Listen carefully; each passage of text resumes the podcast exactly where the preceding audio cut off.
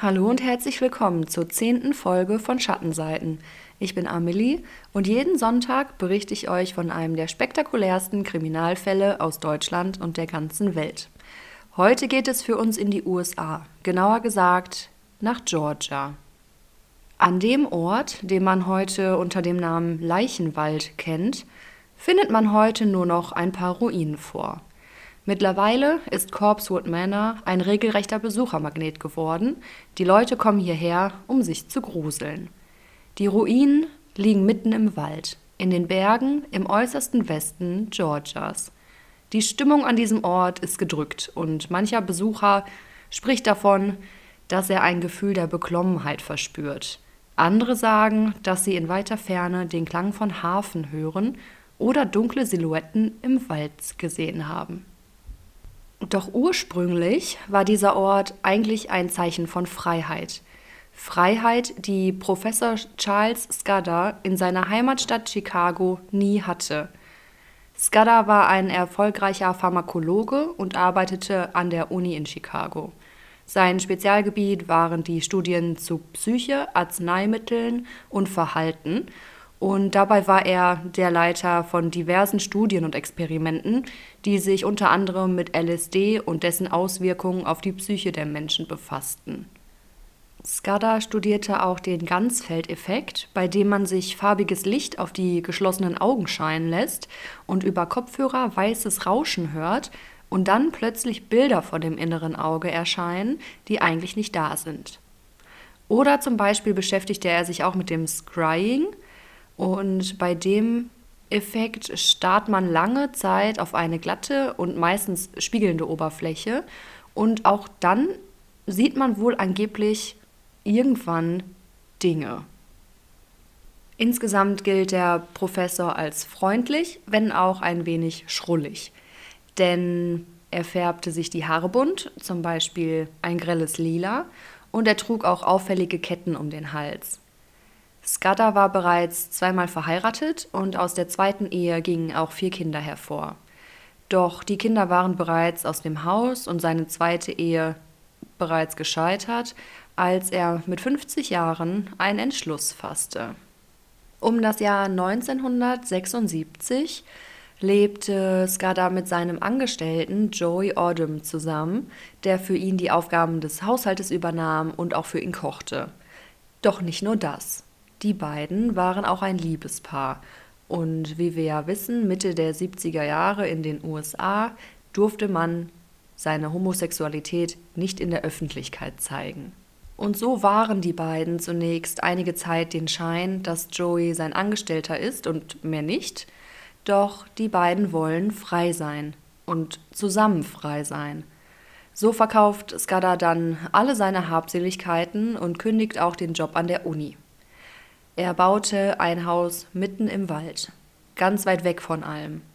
Sein selbst entworfenes Haus nennt er sein kleines Schloss und es ist aus Backsteinen gebaut, an dem sich recht schnell der Efeu entlanghangelt.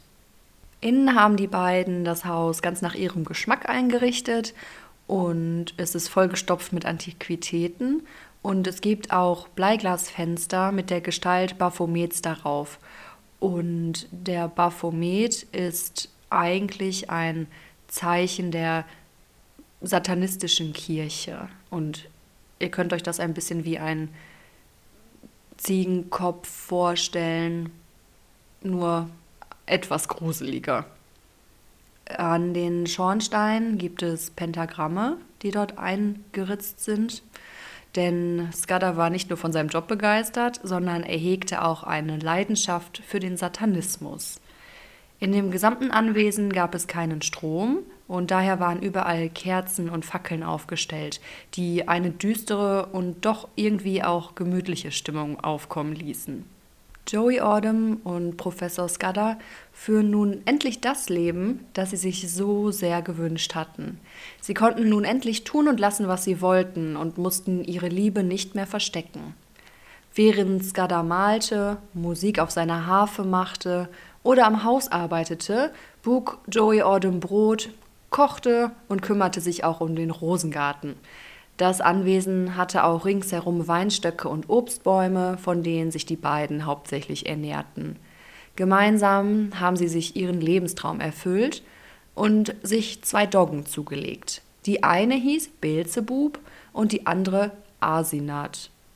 Die richtige Aussprache oder auch die Bedeutung von Asinat konnte ich jetzt nicht herausfinden, aber Beelzebub, wissen wir ja, ist einer von Satans Dämonen.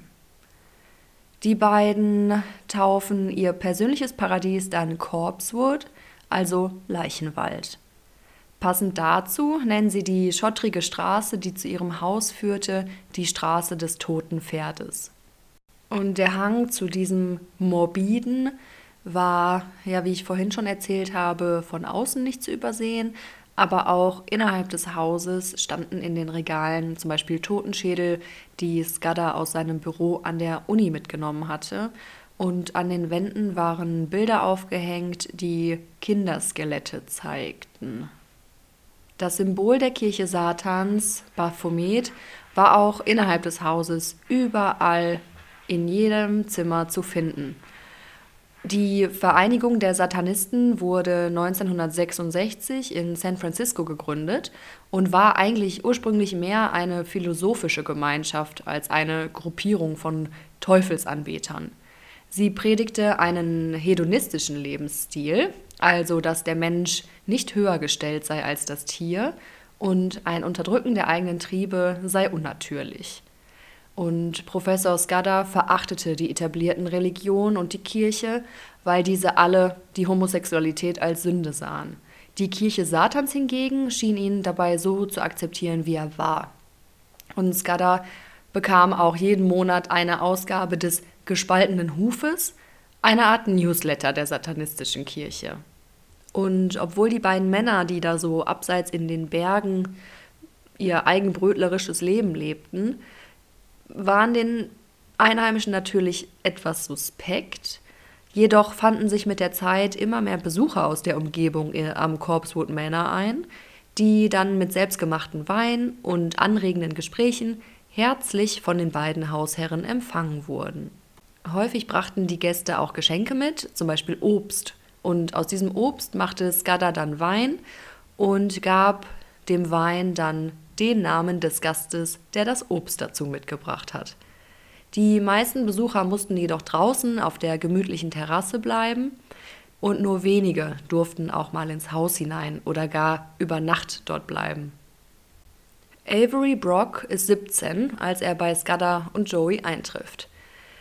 Er scheint auf der Suche nach sich selbst zu sein und hat schon früh seinen Vater verloren und kein gutes Verhältnis mit dem neuen Mann seiner Mutter. Im November 1983 war Avery zu seinem 13 Jahre älteren Freund Tony West gezogen. Der 30-Jährige wohnte in einem Wohnwagen nur wenige Kilometer von Corpsewood entfernt. Die beiden jungen Männer verbrachten sehr, sehr viel Zeit miteinander und hielten sich mit Gelegenheitsjobs über Wasser. Gemeinsam teilten sie sich auch eine Sucht. Das Schnüffeln von Farbverdünner und Klebstoff aus einer Plastiktüte nahm die meiste Zeit ihres Tages in Anspruch. Nachdem Avery schon mehrere Male in Corpsewood war und auch einige Zeit mit den beiden Hausbewohnern verbracht hatte, erzählte er Toni, dass die beiden Männer dort wirklich super nett sind und dass man bei ihnen gut abhängen kann. Und so machten sie sich auf den Weg durch den Wald in Richtung Corpsewood. Dort wurden sie auch freundlich empfangen und werden auch ins Haus hineingebeten. Für Gäste hatten Skada und Odom den dritten Stock eines hölzernen Turmes reserviert, den sie das Hühnerhaus nannten. Das Gästezimmer war komplett in rosa gestrichen und wurde von allen immer nur der rosa Raum genannt. Auf dem Boden lagen zwei Matratzen und die Kerosinlampen warfen ein warmes Licht auf den kleinen Raum. Scudder begleitete Avery und Tony auf ihr Zimmer und verbringt dort auch den Abend mit den beiden. Odom ist im Haupthaus geblieben. Scudder hatte seinen hausgemachten Wein mitgebracht und die drei Männer tranken und redeten. Bald schon waren alle betrunken. Tony West lehnte den Kopf an die Wand an und stellte fest, dass der Wein recht süß war, verglichen mit dem Wein, den er sonst trank.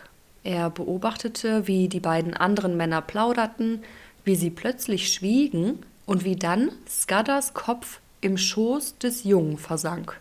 Avery fing an zu stöhnen. Als Scudder mit Avery fertig war, bot er auch Tony an, ihn ein wenig zu verwöhnen, doch Tony lehnte ab. Nach diesem Vorfall machten sich die beiden Männer dann auch direkt auf den Weg nach Hause, denn dort bleiben wollte Tony nicht. Auf dem Heimweg versucht Avery Tony dann davon zu überzeugen, dass er eigentlich überhaupt nicht auf Männer steht und dass er das nur hat mit sich machen lassen, weil er so betrunken gewesen war. Auch in den folgenden Tagen spricht Avery diesen Abend immer mal wieder an. Und dann, einige Zeit später, machen sich Avery und Tony erneut auf den Weg nach Corpswood. Doch dieses Mal sind die beiden nicht allein. Mit ihnen ist Theresa Hutchins, 18.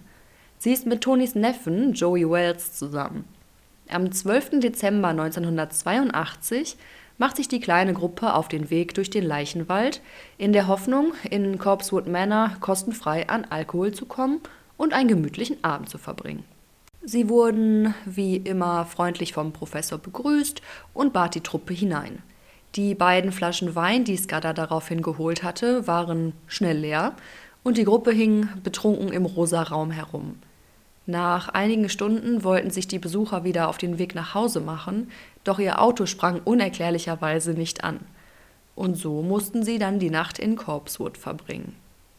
Alle sind nun wieder zurück im rosa Raum gewesen, als Avery sagte, er würde noch mal ganz kurz zum Auto zurückgehen und Nachschub zum Schnüffeln aus dem Kofferraum holen. Doch als er wieder in der Tür stand, hielt er ein Gewehr in der Hand, das Gewehr seiner Mutter. Skada sah das Gewehr und fing nur an zu kichern. Er machte wohl mit seinen Händen ein Pistolenzeichen und rief Bang Bang. Er schien sehr ausgelassen zu sein. Doch plötzlich zog Avery ein Messer aus seinem Stiefel und hielt es dem Professor an den Hals. Skada dachte zunächst, dass es sich wohl hier um ein ganz merkwürdiges Rollenspiel handeln musste und fragte Avery, was für ein Spiel spielen wir? Doch Avery schrie, das ist kein Spiel. Tony indessen nahm ein Bettlaken, zerschnitt es und fesselte damit den Professor. Theresa wusste anscheinend überhaupt nicht, was passierte und fing an zu weinen. Doch Tony, Tony kommentierte das nur mit einem Halsmaul. Avery fragte den erschrockenen Professor, wie viel Geld im Haus wäre, doch der Professor antwortete, dass sie überhaupt kein Geld hätten. In diesem Moment versuchten Joey und Theresa zu fliehen. Sie rannten die schmale Treppe hinab Richtung Auto, einfach in die Dunkelheit. Doch Tony verfolgte sie und schien wie Avery auf einmal von allen guten Geistern verlassen zu sein. Ich erschieße euch, brüllte er. Ich tue das nicht gerne, aber ich tue es. Daraufhin gaben Joey und Theresa auf und kehrten mit Tony zurück ins Haus. Kurz darauf ertönten Schüsse aus dem Haupthaus nebenan. Sie waren bis in den rosa Raum zu hören. Dann hörte man Avery schreien und Glas splittern. Er war kurz zuvor in das Hauptgebäude gegangen, wo Joey Ordem gerade sein Abendessen genoss. Ordem wurde in den Kopf und an der Hand getroffen. Avery schoss mehrere Male. Ordem ging zu Boden und dann drückte Avery noch zwei weitere Male ab. Der Professor, der ja immer noch im rosa Raum gefangen gehalten wurde, reagierte weder auf die Schüsse noch darauf, als Avery zurückkehrte und ihn ins Wohnhaus führte. Dort sah er seinen toten Freund in einer Blutlache liegen. Und auch hier reagierte der Professor überhaupt nicht. Avery schrie, wo ist das Geld? Und Scudder antwortete erneut, dass sie kein Geld hätten. Dann fragte Avery ihn nach einem Lötkolben. Doch der Professor sagte, dass sie so etwas auch nicht besitzen würden, da sie ja noch nicht einmal Strom hatten. Scudder, den man auf ein Sofa gesetzt und ihm einen Knebel in den Mund gesteckt hatte, erhob sich. Doch Avery schubste ihn sofort wieder zurück. Scudder erhob sich daraufhin erneut und taumelte auf seinen toten Freund Joey zu. Tony brüllte ihn an. Komm zurück, ich töte dich. Doch auch hier reagierte Skada überhaupt nicht. Er lief einfach, so gut es eben ging, weiter in Richtung seines Freundes und murmelte dabei, ich habe es ja so gewollt. Tony hielt das Gewehr in seine Richtung und feuerte ab. Skada ging sofort zu Boden. Tony machte ein paar Schritte auf ihn zu, setzte die Waffe an Skadas Schläfe an und drückte erneut ab. Das Blut spritzte bis auf die Couch. Dann war es totenstill im Haus. Avery durchsuchte alles, wo er vermutete, dass sich dort Geld verstecken könnte, doch er fand nichts. Überhaupt nichts. Toni und er fingen daraufhin dann damit an, einfach Silberbesteck, Kerzenständer und Schmuck in Kissenbezüge zu verstauen, als sie erstarrten. Tiger, Tiger, Feuerspracht, in der Dschungeln dunkler Nacht, welches auf, welch ew'ge Hand, formten deines Schreckens Brand. Es war die Stimme des Professors. Ungläubig starrten Avery und Tony sich an. Dann rannte Avery dorthin, wo Scadas Leiche lag.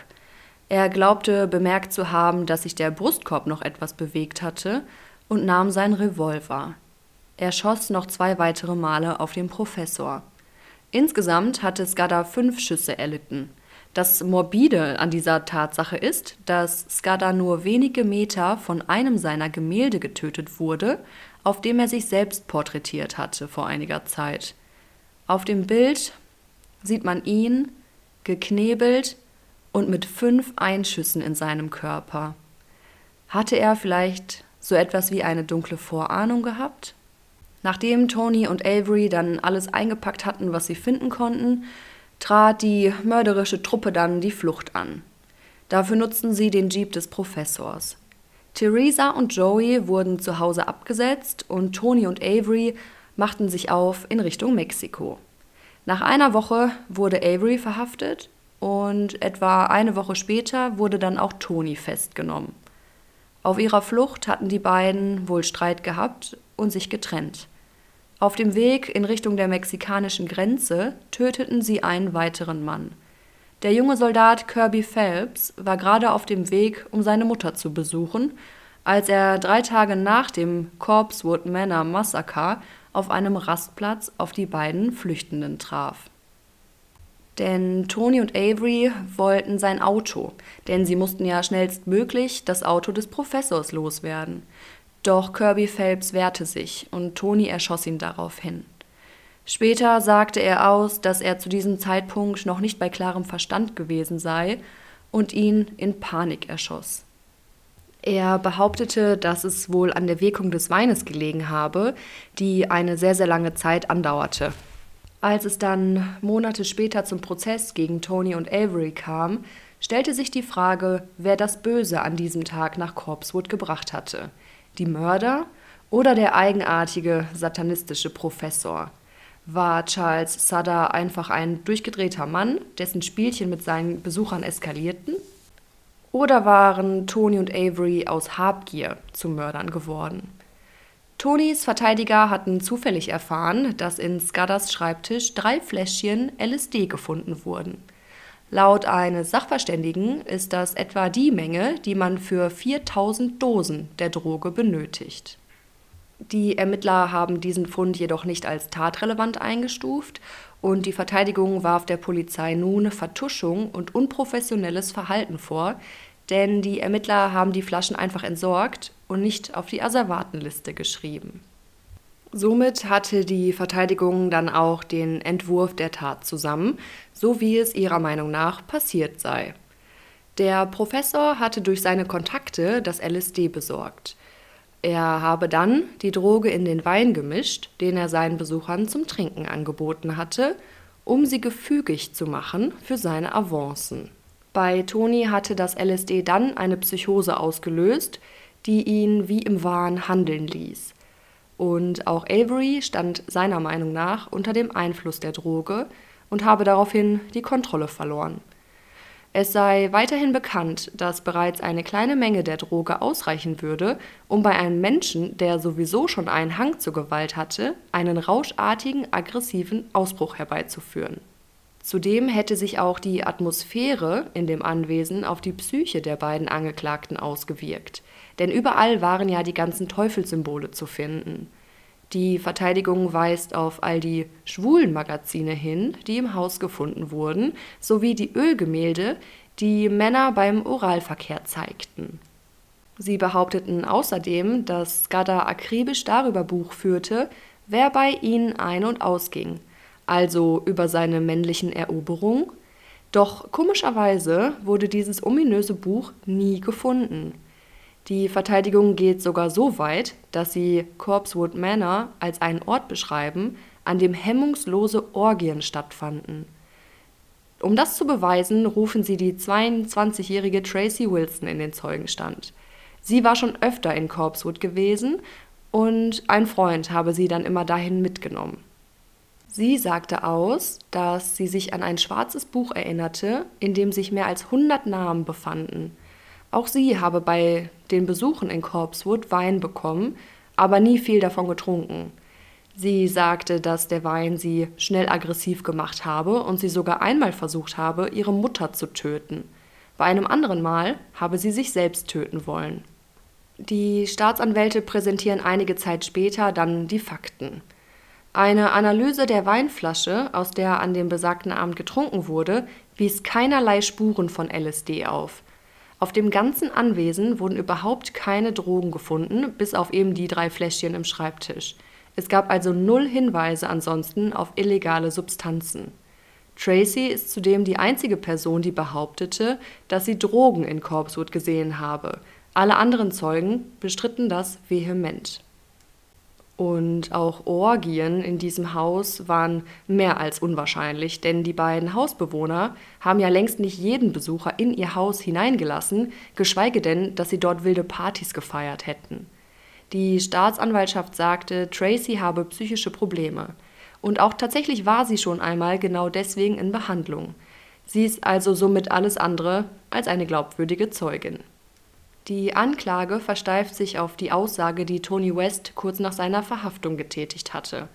Denn dort behauptete er, dass der Überfall auf den Professor und Joey Odom schon lange geplant war. Zitat Alles, was ich sagen kann, ist, dass sie Teufel waren und ich sie getötet habe, sagte Tony vor Gericht. Am 9. März 1983 folgt dann das Urteil. Tony West sei des Mordes aus Habgier schuldig und müsse mit dem Tod bestraft werden. Joeys Hinrichtung wird auf den 2. Mai 1983 festgelegt, also nicht einmal zwei Monate nach dem Urteilsspruch. Doch zur Hinrichtung kam es tatsächlich nie. Denn das Urteil wurde kurz darauf vom höchsten Gerichtshof revidiert, da in der Grand Jury zu wenig Frauen gesessen hätten. Daraufhin wurde dann erneut verhandelt und Tony bekannte sich auf Raten seiner Anwälte für schuldig. Am 19. März 1985 wurde er dann zu einer mehrfach lebenslänglichen Haftstrafe verurteilt. Avery hatte sich bereits im ersten Prozess für schuldig erklärt und bekam daraufhin eine dreifache lebenslängliche Haftstrafe. Es konnte auch noch aufgeklärt werden, wie der Professor nach seinem Tod das Gedicht aufsagen konnte, das Tony und Avery so erschrocken hatte.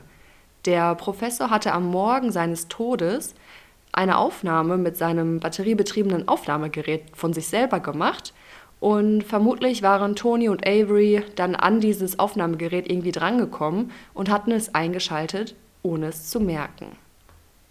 Doch was seine letzten Worte, ich habe es so gewollt, zu bedeuten haben, bleibt bis heute ein Geheimnis genau wie der Hintergrund des Bildes, das den Professor genau in der Situation zeigte, in der er dann auch starb. Seit dem Tag, an dem die Morde geschahen, gibt es unfassbar viele Gerüchte über das Haus und über das Anwesen. Viele Geisterjäger kommen nach Corpsewood Manor und berichten über paranormale Aktivitäten. Oder eher mit angeblichen Teufelsbegegnungen. Denn angeblich höre man bis heute das Bellen der beiden Hunde sowie Gewehrschüsse, die durch den Wald schallen und auch die sanften Töne einer Harfe. Das war das wertvollste Stück in Scotters Besitz. Einige Jahre nach den Morden brannte Korps und Männer tatsächlich nieder, doch die Ruinen machen das Ganze nur noch ein wenig unheimlicher. Und wie immer werde ich euch natürlich von allem Fotos auf Instagram hochladen. Und ich kann euch sagen, dass die Ruinen auch tatsächlich so aussehen wie gerade aus einem Horrorfilm entsprungen. Ich kann mir schon vorstellen, wenn man dort ist und es ist vielleicht ein bisschen diesig und grau, dass man da schon Dinge sieht, die man vielleicht an einem schönen Sommertag nicht unbedingt sehen würde. Ich finde diesen Fall super spannend, da er mir auch ein bisschen was über den Satanismus an sich erklärt hat, wo ich vorher auch nicht so viel drüber wusste. Und das fasse ich jetzt einmal noch ganz kurz für euch zusammen. Dabei möchte ich aber auch nur kurz auf den in Anführungszeichen modernen Satanismus eingehen, denn ansonsten artet die Folge ins Unermessliche aus. Beim modernen Satanismus wird ein atheistischer Standpunkt vertreten.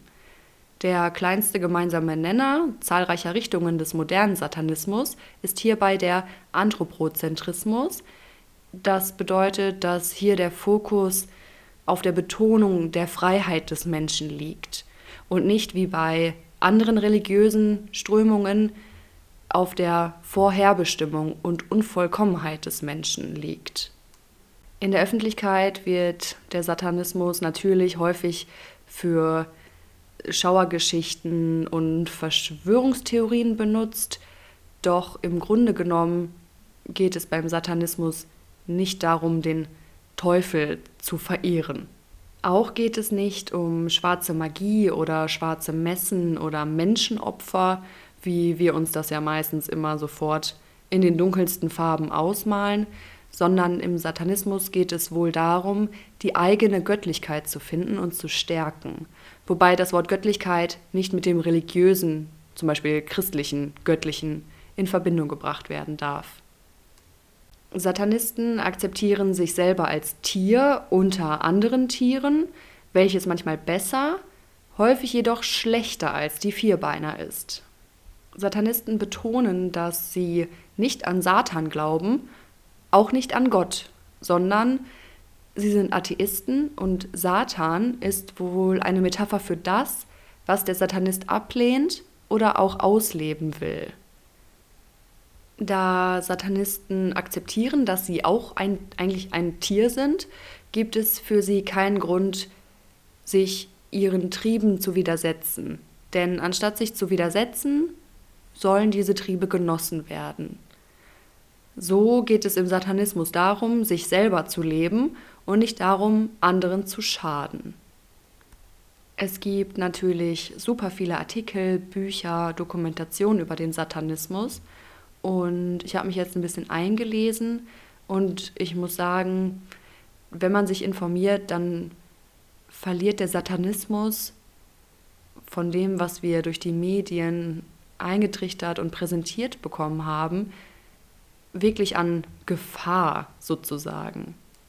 Was es für mich jetzt nicht unbedingt weniger gruselig macht, wenn ich in ein fremdes Haus kommen würde, in dem überall Pentagramme und Totenköpfe und diese Teufelsfratzen an den Wänden hängen. Aber man muss sich, glaube ich, darüber im Klaren sein, dass der Satanismus natürlich sich perfekt dafür eignet, um ihn medial als Grusel, Gruselsekte darzustellen. Und ich finde es aber wichtig, dass man weiß, dass es eigentlich und ursprünglich nicht der Fall ist. Ich bin auf jeden Fall wie jede Woche gespannt, was ihr zu dem Fall sagt, ob ihr den schon mal gehört habt und was eure Gedanken dazu sind. Wie immer dürft ihr mir gerne bei Instagram schreiben, Schattenseiten Podcast und ich beantworte jede Nachricht, denn mir ist es ganz, ganz wichtig, auch eure Meinung und euer Feedback zu bekommen und ihr dürft mir natürlich auch gerne Fallvorschläge schicken. Hoffentlich hören wir uns auch nächsten Sonntag wieder, wenn wir gemeinsam in die Schattenseiten des menschlichen Daseins eintauchen. Und ich wünsche euch eine schöne Woche und passt gut auf euch auf.